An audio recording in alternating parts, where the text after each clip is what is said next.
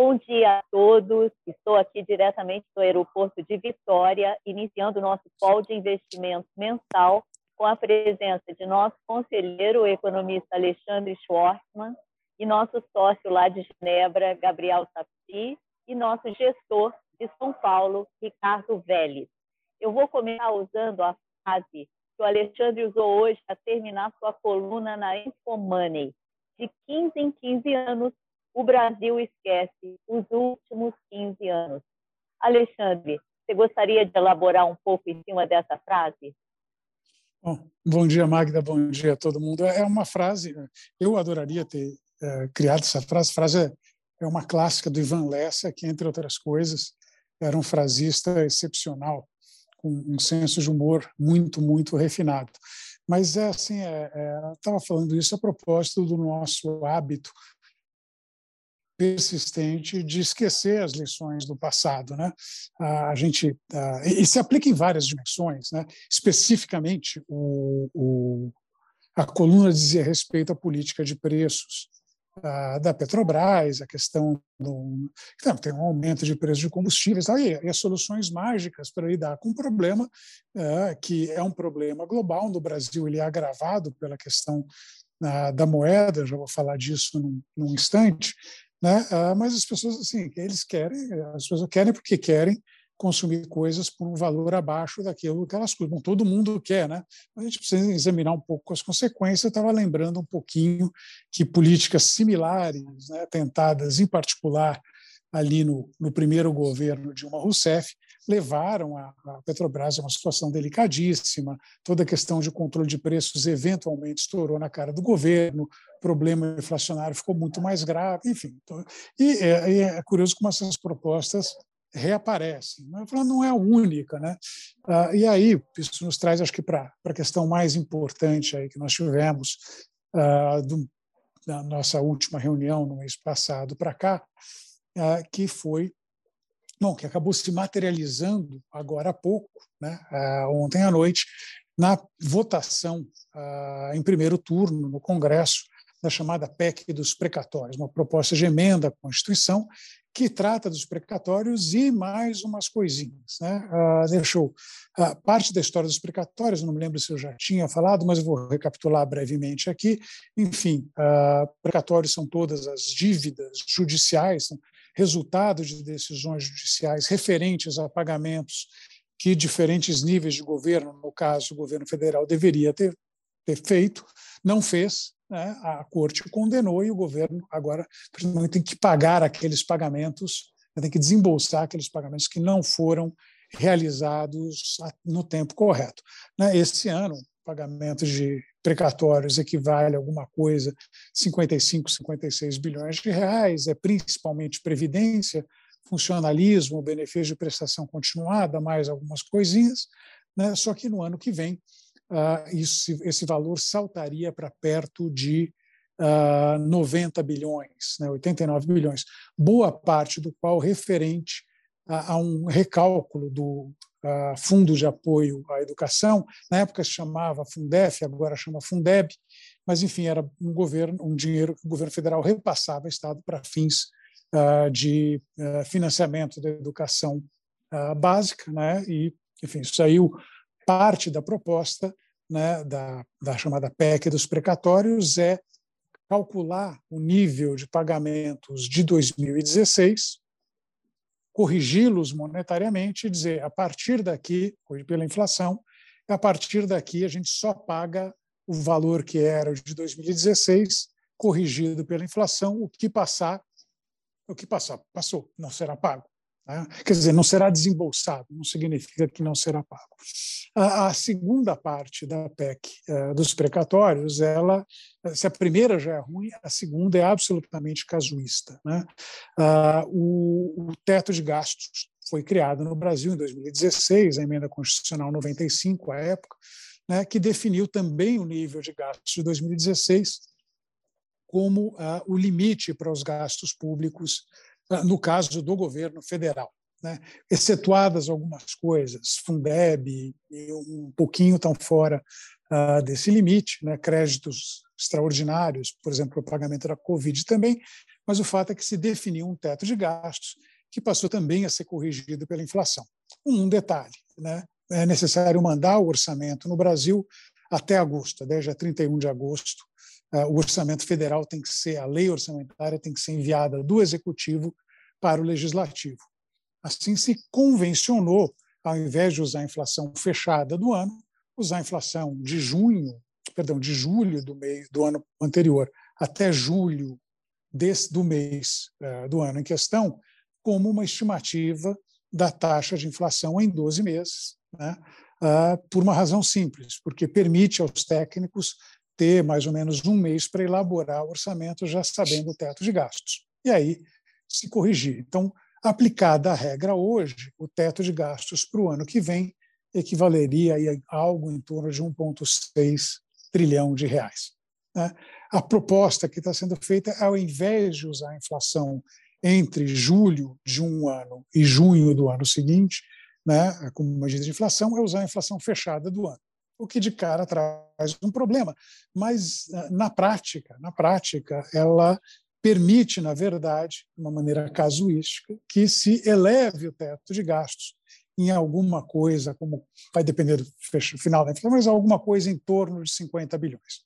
Então, aplicada essa regra, o nível de gastos autorizados sobe 50 bilhões, e aplicada a regra do precatório, deixa-se de pagar alguma coisa perto de 50 bilhões também. Moral da história, sobram 100 bilhões a mais para o governo gastar quase que a seu bel prazer em 2022. Né?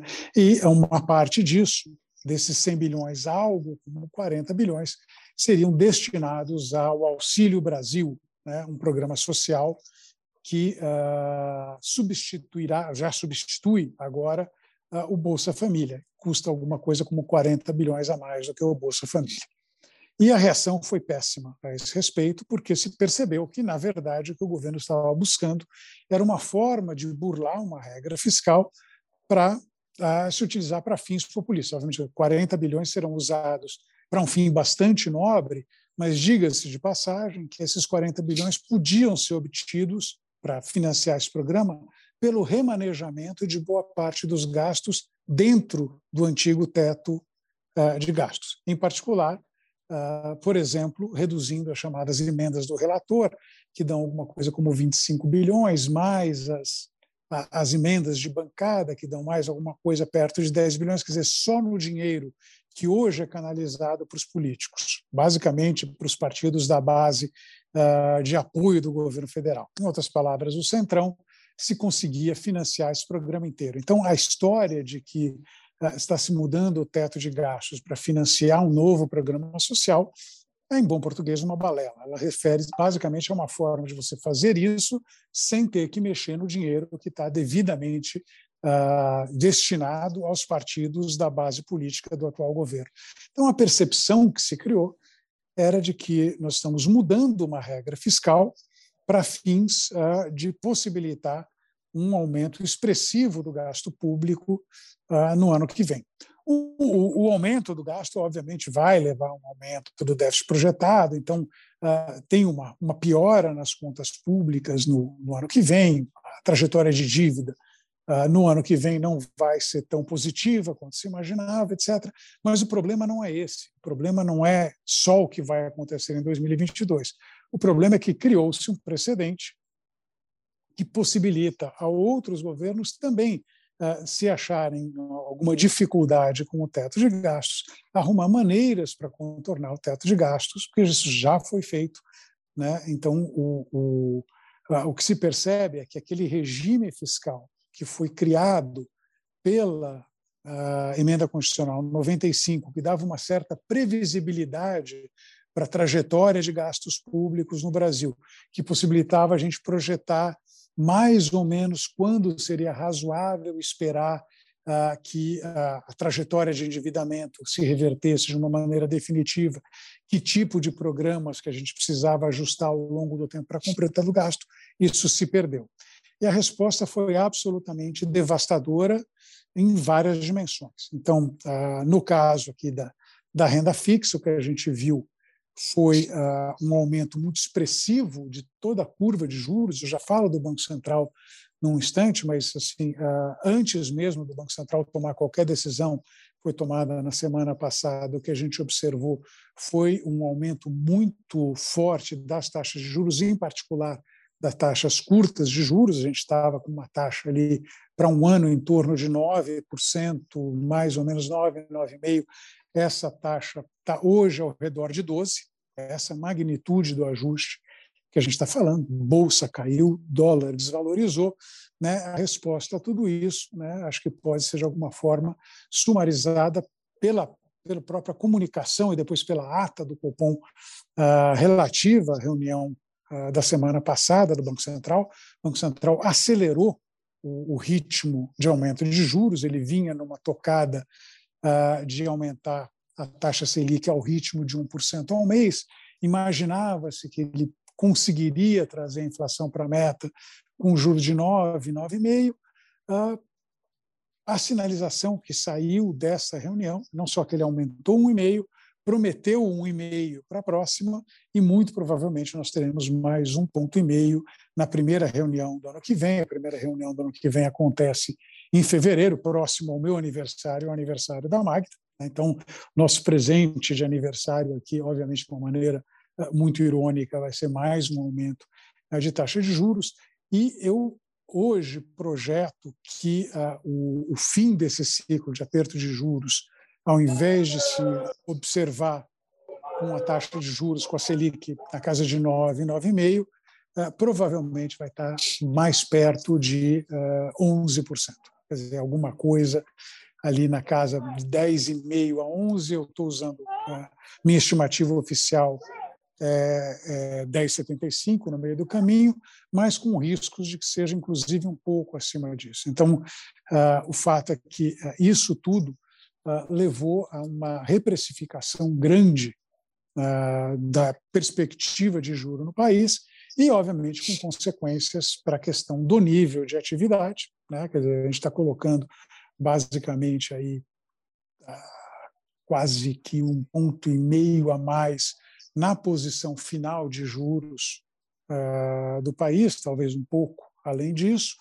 Né? Então, uh, isso leva, inclusive, a uma revisão para baixo das perspectivas de crescimento, uh, que agora estão se consolidando para 2022 para algum nível ao redor de 1%, possivelmente abaixo disso. O dólar, obviamente, tem toda uma flutuação, mas acho que as pressões reapareceram ah, sobre a moeda. O, Gabriel vai falar mais do cenário externo a esse respeito, né? E essa pressão também uh, acaba se traduzindo provavelmente em algum impacto inflacionário a mais, né, por conta de toda a questão de produtos importados, a começar pelos próprios combustíveis, que era o que eu estava falando no começo da apresentação. Enfim, os desenvolvimentos uh, da nossa última reunião para cá foram muito ruins de maneira geral, né? Uh, e a gente vê ali uma, uma piora uh, institucional, piora do, dizer, das instituições fiscais do país, que está colocando à prova, inclusive aí como o Banco Central vai se comportar, se de fato ele vai mirar na inflação do ano que vem. Eu, embora o Banco Central mantenha o discurso de que essas medidas são para fazer com que a inflação do ano que vem convirja para a meta, a meta no que vem é 3,5%, eu acho difícil que isso aconteça. Provavelmente a gente vai ter uma taxa de inflação ah, entre 4 e 4,5 no ano que vem, mesmo com o Banco Central agindo. Né? Ah, isso talvez consiga fazer com que o Banco Central leve a, a, a inflação de 2023 para a meta, desde que não se faça nenhuma barbaridade ah, no meio do caminho. Ah, já que a gente está falando de, de barbaridades, em ano, em de, ano eleição, de eleição lembrando que uh, o candidato favorito, tudo bem, tem mais de um ano para eleição, tem cerca de um ano para eleição, pesquisas um ano antes da eleição, para mim, não tem um grande peso, mas nessa altura do campeonato, o favorito ainda é o ex-presidente Lula, né? e uh, aproveitando o gancho, uh, essa semana houve aí um, um seminário em que ressuscitaram o ex-ministro da Fazenda, Guido Mantega, para falar com um dos coordenadores do programa de economia do PT, né? O aqui o, o webinar se chamava Economia Brasileira Passado, Presente e Futuro. Eu olhei para aquilo e falei, o melhor título seria Economia Brasileira Passado, Passado e Passado, porque ah, basicamente as conclusões do seminário são de que o arranjo de política econômica que deve, que deve ou pelo menos eles acham que deve uh, predominar num eventual novo mandato do presidente Lula é muito, muito parecido com aquilo que foi feito uh, no segundo mandato do presidente Lula e, de uma maneira mais acentuada, no governo Dilma. Então, significa abandonar o teto de gastos de vez, significa usar os bancos públicos para tentar reativar a economia, significa que o Tesouro vai canalizar recursos para capitalizar os bancos públicos de modo que eles possam dar crédito para a economia, significa controlar os preços de combustíveis, uh, controlar a inflação controlando o preço de combustíveis da Petrobras, o que foi exatamente o que foi tentado ah, no governo Dilma, ele levou a Petrobras disse, a acumular uma dívida que hoje seria alguma coisa, ah, uma dívida adicional da ordem de 100 bilhões ah, de reais. Enfim, basicamente uma reprise do que a gente viu. Dilma 2, o pesadelo. Nova, é, a nova matriz econômica. Então, enfim, a gente está, acho que ainda nessa situação bastante delicada, né, e, o, a, e o mercado, de alguma forma, reagindo. É, obviamente, tem alguns momentos em que, não sei se é credulidade ou cinismo, o mercado melhora, né, falam em privatizar a Petrobras, o pessoal ainda acredita nesse tipo de coisa, mas, enfim, é, é, eu vejo uma situação, infelizmente, ainda pior do que nós tínhamos há um mês. Antes e desanimei de todo mundo. Nosso... Pronto. É, não, não. Antes de passar para o Gabriel Sapsi, que vai falar quais são as perspectivas de investimento no exterior, lá fora, eu quero dizer aí para o Walter, que tem uma pergunta, qual o percentual da sua carteira que você deve alocar em dólar fora do Brasil, em ativos realmente fora do Brasil e não dentro do Brasil, comprando BDRs ou fundos em dólar? O nosso gestor, Ricardo Vélez, vai responder depois que o Gabriel contar quais são as perspectivas de investimento para 2022. Gabriel. Ok. Então, em 2020, nós tivemos a depressão econômica mais curta da história, né? porque ela durou simplesmente um mês, um mês e meio, e depois disso, com a pandemia, uh, os estados, com a ajuda dos bancos centrais, entraram com toda a, a, a artilharia para resolver esse assunto, e os números foram impressionantes. Em 2020, finalmente, os bancos centrais compraram dívidas emitidas pelos governos por um nível de 8 trilhões de dólares. 8 trilhões de dólares. 2021, essa compra de títulos, essa, essa criação de moeda, porque é finalmente isso que acaba sendo no final, né? É simplesmente impressão de dinheiro. Chegamos esse ano, vamos chegar a 2 trilhões de dólares. Então, isso é, logicamente, super favorável à economia. Você está pondo muito dinheiro dentro da economia, você está puxando e aquecendo a economia. Então, tá, a gente vê também, sem surpresa, que a inflação começa a subir em cima disso, né? com falta de produtos, com um certo número de, dessas coisas que a gente está vendo, com o preço da energia subindo. E, com essa ajuda dos bancos centrais, dos governos, a gente chegou naquela fase de recuperação da, do nível de crise nos Estados Unidos, mais ou menos uns três ou quatro meses atrás, na Europa agora.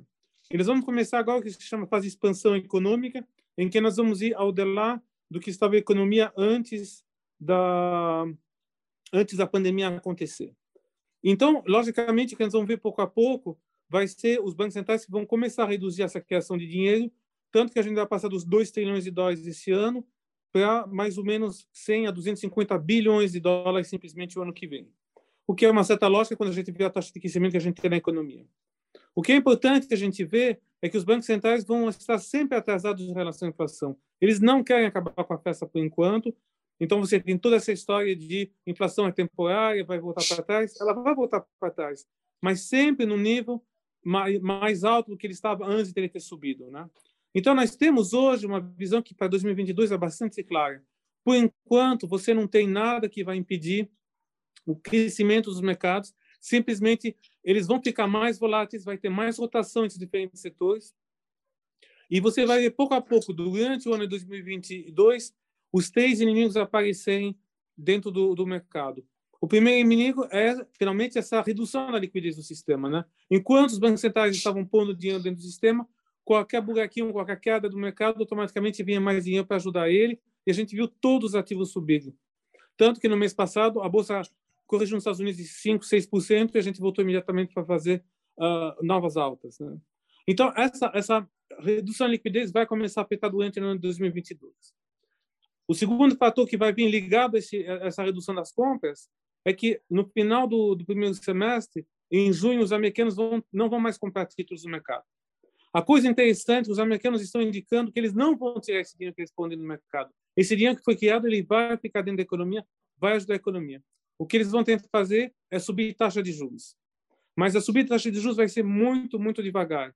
Nós estamos falando de 0,25, quem sabe em julho do ano que vem e depois mais uma vez 0,25, mais uma vez 0,25, vai ser muito, muito devagarzinho.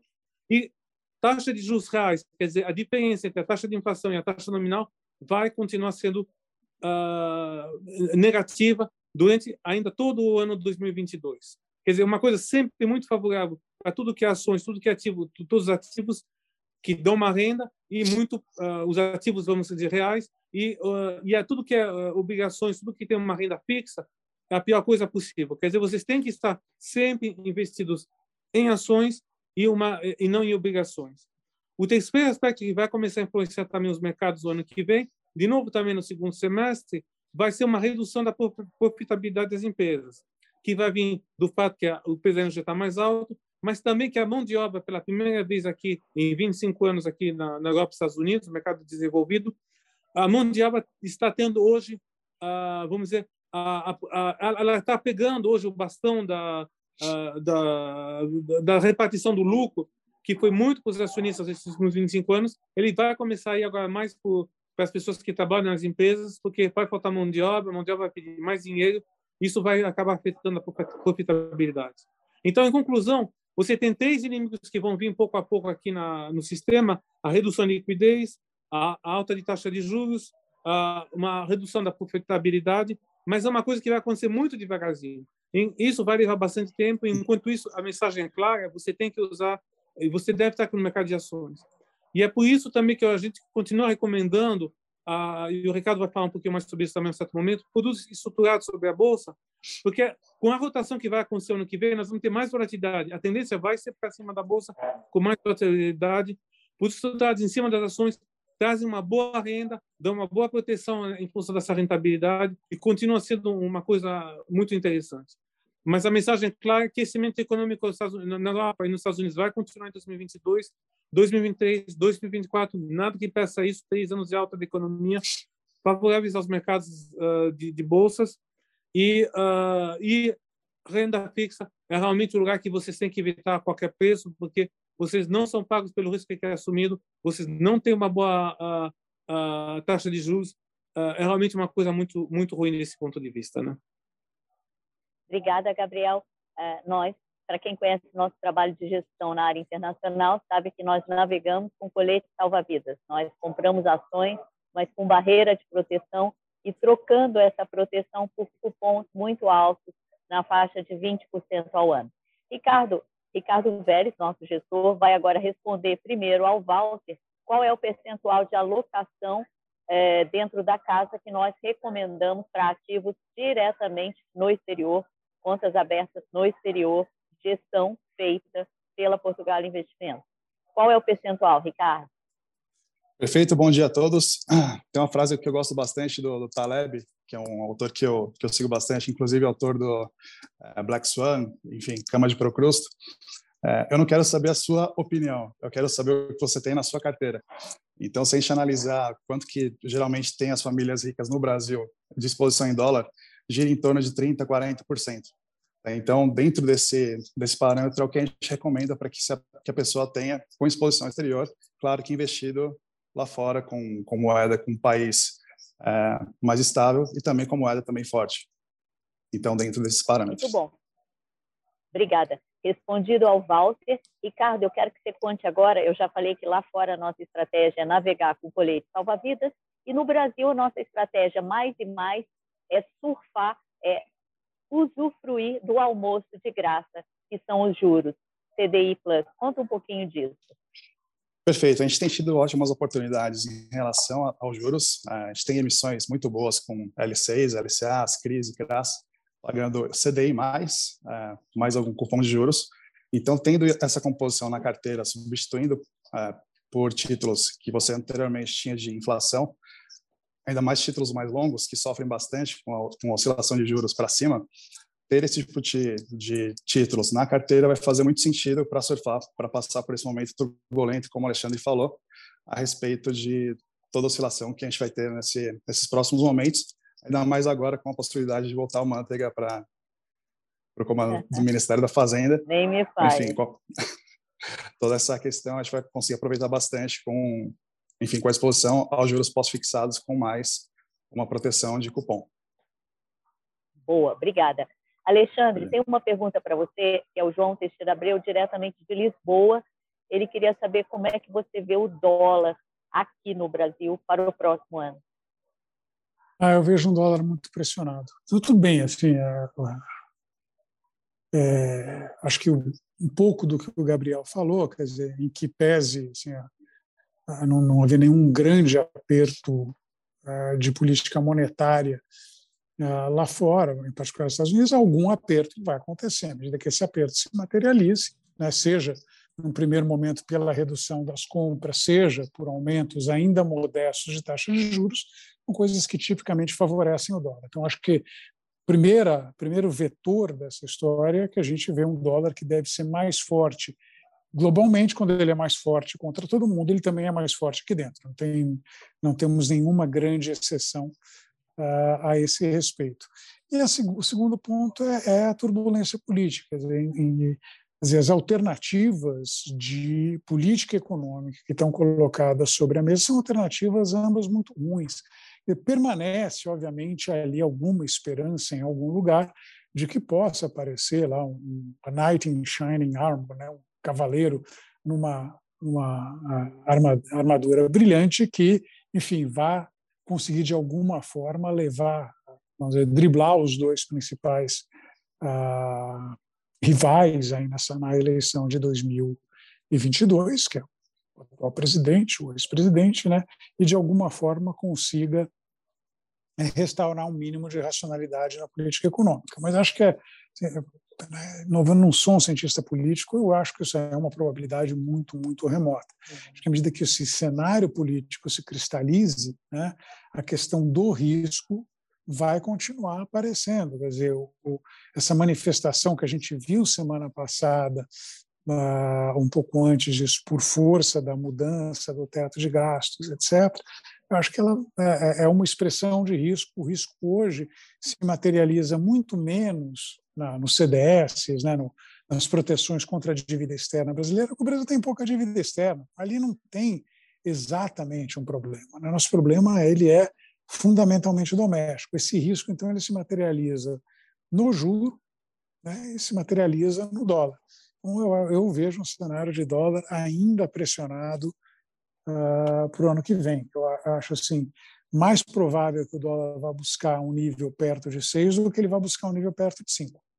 Né? Então, é, é, esse tipo de perspectiva que eu vejo para frente. Né? E eu concordo integralmente com a posição do, do Ricardo quanto à necessidade de uma exposição à moeda estrangeira. Eu, eu, eu acabei chegando nesse patamar mais por força do dólar do que por força da minha do meu posicionamento inicial era menor do que isso. Originalmente era algo em torno de 25, já está 45, 50, mas é ah. muito mais porque o dólar era Crescimento dólar. orgânico, crescimento orgânico em dólar, dólar em relação ao real. E, e enfim, só arrependimento de não ter ido para os 40% com a disposição quando eu tive a, a chance lá no final de 2017, começo de 2018.